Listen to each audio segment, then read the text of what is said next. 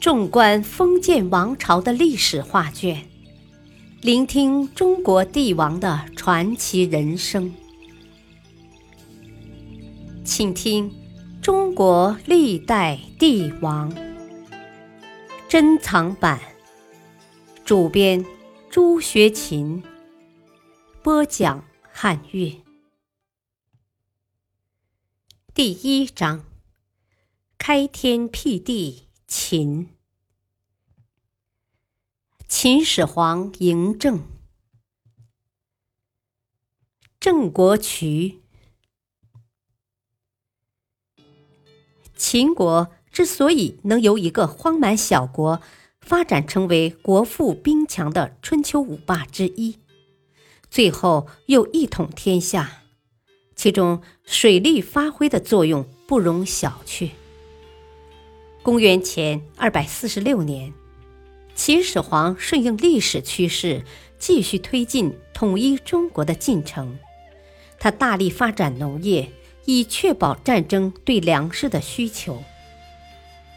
当时，韩国处于秦国的东面，两国之间相距不远。韩国十分了解秦始皇统一六国的野心，再加上自己所处的地理位置。首当其冲，不禁感到非常不安。虽然韩国了解自己的实力不堪一击，无法与强大的秦国抗衡，但为了自保，他们在秦始皇继位那一年，派出建设水利的人才郑国，游说秦始皇兴建沟渠和落水的大型灌溉工程，企图转移秦国的视线。引诱他们将全部的人力、物力和财力投入到规模庞大的水利工程中，最后无力发动战争，达到保全自己的目的。韩国本来就是投其所好，秦始皇果然上当了。不过，这个计策在开工不久就败露了。秦始皇勃然大怒，下令。处死郑国，郑国却从容不迫地说：“臣始为谏，然渠成亦秦之利也。臣微韩延数岁之命，而为秦建万世之功。”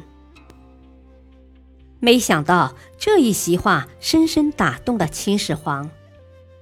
他想，一统天下。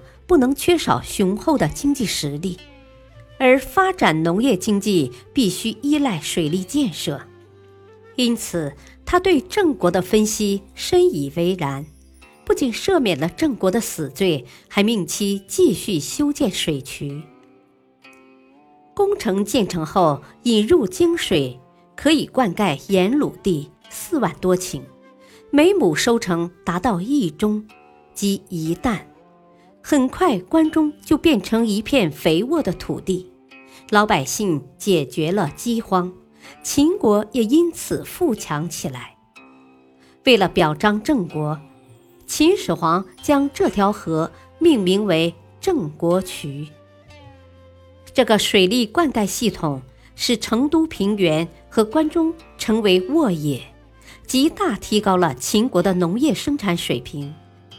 而且还获得了改造盐鲁地的成功经验，直到现在仍然是一项改良土壤的有效措施。